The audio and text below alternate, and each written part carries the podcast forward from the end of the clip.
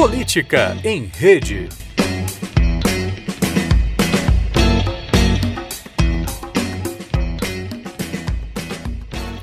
Pesquisadores e analistas do processo eleitoral no Brasil em 2018 têm estado atentos ao lugar dos grupos religiosos nas disputas, especialmente o segmento evangélico, que tem tido cada vez mais destaque no cenário político do país. A pesquisa Ibope, divulgada nesta terça, 18 de setembro, mostra que evangélicos dão a Jair Bolsonaro uma boa fatia de votos, 36% um crescimento de 10 pontos desde 20 de agosto, o que indica que os apoios de lideranças evangélicas a Bolsonaro estão surtindo efeito. Entre estes apoiadores estão os políticos, deputado Marco Feliciano e senador Magno Malta. Eles recusaram a vice-presidência na chapa de Bolsonaro, mas se mantêm como fiéis soldados na campanha ao lado de outros dois fortes apoiadores, o pastor midiático Silas Malafaia, da Assembleia de Deus Vitória em Cristo, e o ex-deputado e bispo Robson Rodovalho, da Igreja Sara Nossa Terra. A mesma pesquisa Ibope mostra que Marina Silva, ainda que seja evangélica, está perdendo votos entre os seus irmãos na fé.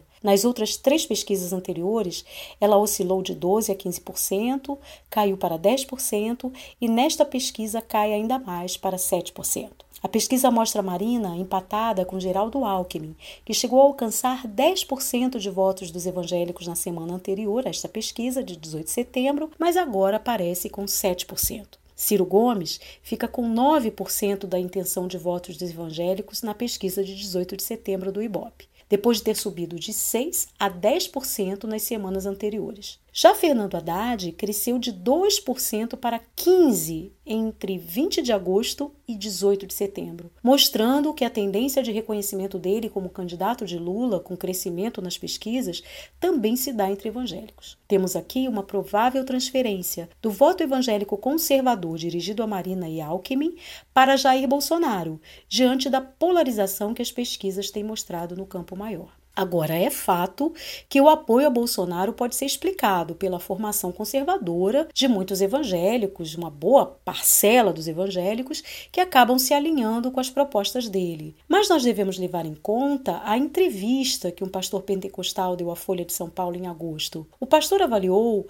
que, ao mesmo tempo em que Bolsonaro atrai também pode repelir eleitores por conta do extremismo que o discurso do candidato tem. Um outro pastor, Batista, também entrevistado pela Folha, tem a mesma avaliação e indica que o discurso de, Bo de Bolsonaro afasta os evangélicos humanistas e pacifistas. Vale recordar que a maioria dos fiéis das igrejas evangélicas é composta por mulheres, que agora parecem ser o fiel da balança entre apoios e oposição ao candidato militar. Estes pastores entrevistados ressaltam a diversidade que marca o segmento religioso evangélico. E é esta diversidade que torna possível a articulação de grupos como Evangélicos pela Justiça, que apoia a candidatura de Fernando Haddad, grupos como Evangélicos com Bolos e Sônia, a Frente Evangélica pelo Estado de Direito, que se manifesta pelas esquerdas. É uma diversidade que também faz com que Marina Silva se reúna com apoiadores,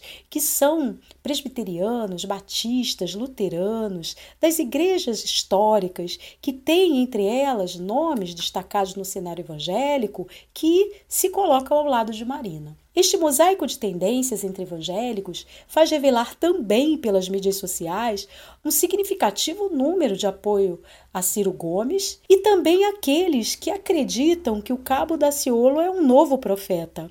Esta pluralidade torna possível que evangélicos de todo o Brasil se candidatem por partidos classicamente alinhados com a direita, mas ao mesmo tempo estejam nos quadros do PT, do PCdoB, do PSOL, entre outros identificados com as esquerdas. No processo de pesquisa e análise que envolva o lugar de religiosos no processo eleitoral, é muito importante que se relativize todo e qualquer discurso, seja de líderes religiosos ou produtores de notícias, que apresente os evangélicos como um segmento homogêneo que apoie este ou aquele candidato. Os evangélicos, nos anos 2000, deixaram de ser minoria invisível no Brasil, alcançaram visibilidade pública que é predominantemente conservadora, mas não exclusivamente. Isto chama um amplo debate público para além dos espaços religiosos e acadêmicos. Eu sou Magali do Nascimento Cunha.